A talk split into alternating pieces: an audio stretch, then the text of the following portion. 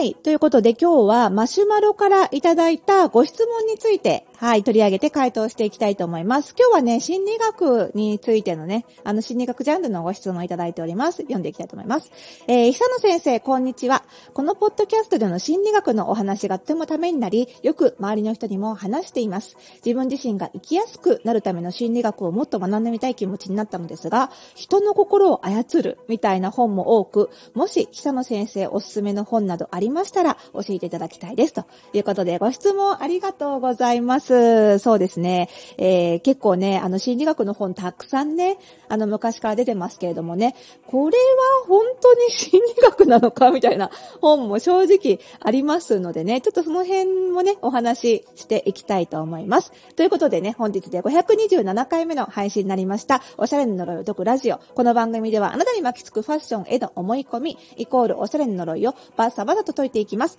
服装心理学をベースにおしゃれをもっと楽しみ、自分を変えるコツをお届けしています。お相手はパーソナルスタイリストで公認心理師の久野里沙です。本日もよろしくお願いいたします。さあ、このね、ポッドキャストでも結構たびたびお話ししてるんですけど、まあ、基本的に、あの、人の気持ちは変えられないっていうのが、やっぱり心理学ちゃんと学んでるものとしての大前提としてあって、まあ、なのでね、あの、じゃあカウンセリングって人のお客さんというか、まあ、クライアントの気持ち変えるんじゃないのって聞かれるんですけど、まあ、カウンセリングもご自身が変わろうとしているのをお手伝いすることしかできないので、あの別にカウンセラーがクライアントさんを変えているわけではないわけですよね。なので、その人の気持ちを変えるっていうのは、まあ、基本的にはできない。まあ、洗脳とかありますけど、洗脳の入れ方が事細かに書いてある本もなかなか怖いですよね。なので、あの、まあ、ありますけどね、あの、基本的には本読んだだけで洗脳もなかなか難しいわけなので、まあ、そういう意味では、その人の心を操るみたいな、結構ね、このテクニックがとか、ね、割とありますけど、そういうのはまあ話半分に読み物として読んだ方がいいかなと思うんですよね。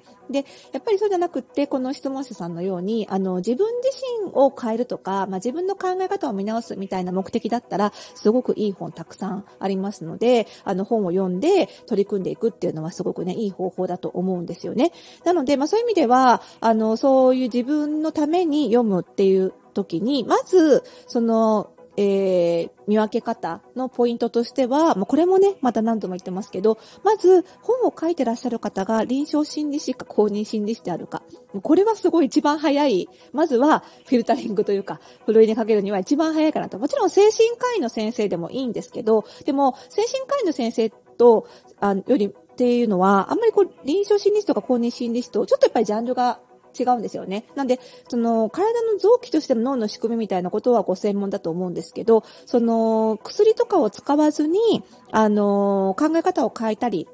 っていうアプローチで、その自分の心理的な問題を解決に向かわせていくっていうのはどっちかっていうと、その心理カウンセラー、えー、公認心理師とか臨床心理師の方が専門なので、まあ、その先生が書かれている本の方が読みやすいんじゃないかなというふうには思うんですよね。で、その中で、まあ、特にね、おすすめできる本ですね。私もすごく大好きな、あの本とか、あの先生をちょっと今日はご紹介していこうかなと思うんですけれども、まず、まあ、とても有名で、あのメディアにもよく出ていらっしゃって、まあ、わかりやすいっていう、あの先生が、えっ、ー、と、伊藤恵美先生という方ですね。まあ、たくさん本出していらっしゃいますのでね、あの、まあ、アマゾンで本当に心理学とかって検索してればもう本当に上の方に出てくる本なので、あのね、質問者さんもご覧になったことあるかもしれないんですけれども、あの、このね、伊藤恵美先生はですね、えっ、ー、と、もう、あの、カウンセラー歴が30年以上の超ベテランの先生でいらっしゃって、書いてらっしゃる本もね、あの、我々のカウンセラー向けに書かれた本なんかもたくさん出しています。で、あの、私が中心としてやってる認知行動療法を中心とされた先生なので、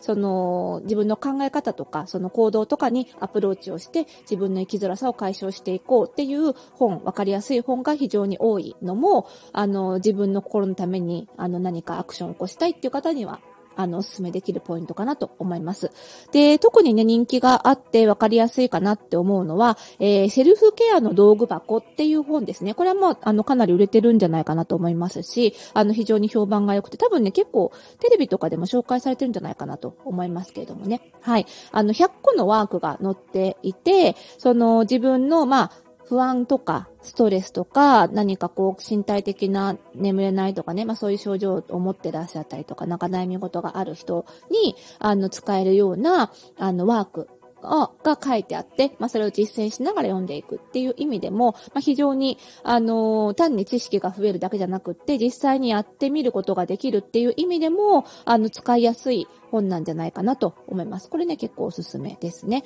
あの、まあ、すごくストレスが溜まってどう対処していったらわかんないみたいな人には、この伊藤美先生の本は、あの、この、えー本、セルフケアの道具箱以外にも結構読みやすい本があるんですけど、割とね、このセルフケアの道具箱が一番、あの、いくつかの心理療法がまとめてわかりやすく書かれているので、まあ、トータルで、あの、非常にいろんな知識も入るし、あの、わかりやすいっていう意味では、非常に読みやすい本なんじゃないかなということで、まずお勧めさせていただきます。はい。で、それ以外で言うとですね、まあ、この認知行動療法っていう、こう、あの、キーワードで、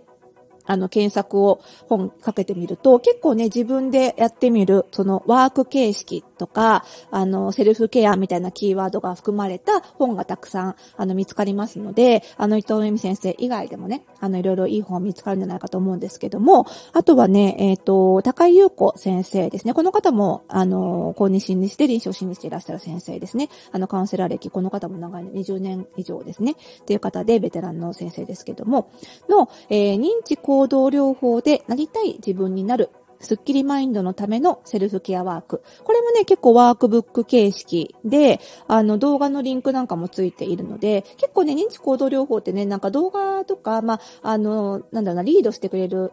カウンセラー役みたいな人がいた方がやりやすかったりもするので、そういう意味でもいいかなと思うんですけれども、あの、さっきの伊藤恵美先生の本は結構ストレス全般、不安とかストレスとか全般に、あの、向けて、あの、対処できるいろんな方法が載ってるんですけども、この本は認知行動療法っていうことで、その自分のその考え方の癖とか思い込みとかに、こう、アプローチしていくっていうところなので、その自分の何かこのラジオでよく言う呪いっていう概念ですけどね。何かこう、刷り込みとか思い込みのせいで、ちょっと生きづらさがあるなっていう人は、その認知行動療法に特化したこういう本を読んでいくと、よりフィットするんじゃないかと思います。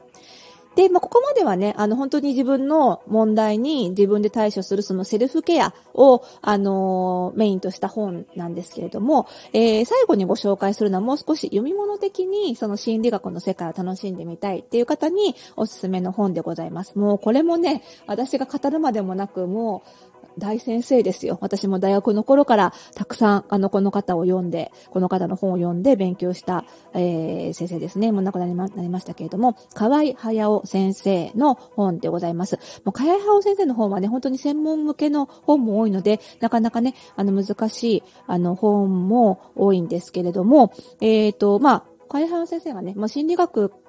を、あの、勉強したことある方はごせあの説明するまでもないっていう感じなんですけれども、もう本当に、あの日本のね、日本にその、なんだろうな、臨床心理士の制度とか、まあそういうその制度にも人、あの制度を作るのにも尽力された方ですし、あのまあ、すごい人ですよ。私が今でもなくね。ということで、たくさん本出してらっしゃるんですけど、結構ね、一般の方向けの本も割とありまして、まあ、ちょっとね、亡くなってしまったので、あの、初版が古い本も多いんですけれども、例えばですね、あの、心の処方箋っていうね、文庫本にもなってる本なんかは、あの、Kindle 版で買うとね、あの、Kindle になってて、で、Kindle 版で買うと結構ね、あの、文庫版よりも、お安かったり、さらにお安かったり、単行本よりもね、さらに文庫安いですけど、それよりもさらにね、お得な価格で、あの、買えることができて、で、なんか、なんていうのかな、その、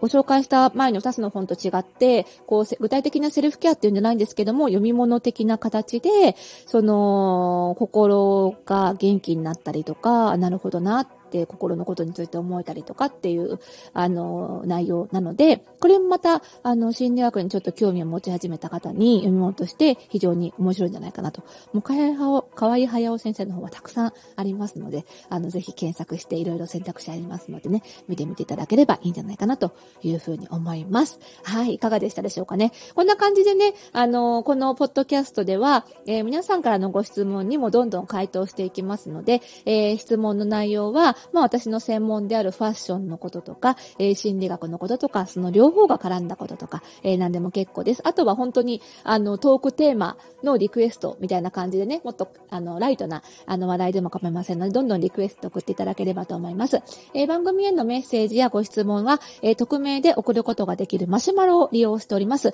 えー、番組概要欄にマシュマロのリンク貼ってますので、えー、そこをクリックして開いていただけると、匿名で誰でも気軽にメッセージを送ることができますので、そちら使って質問等々お送りいただけると嬉しいです。そしてこのポッドキャストの更新情報は、各ポッドキャストサービスでは登録、フォローをすると、そして YouTube では YouTube チャンネルに登録いただくと、え、更新情報が届くようになりますので、ぜひ登録、フォローの方よろしくお願いいたします。それではまた次回の配信でお会いしましょう。おやすみなさい。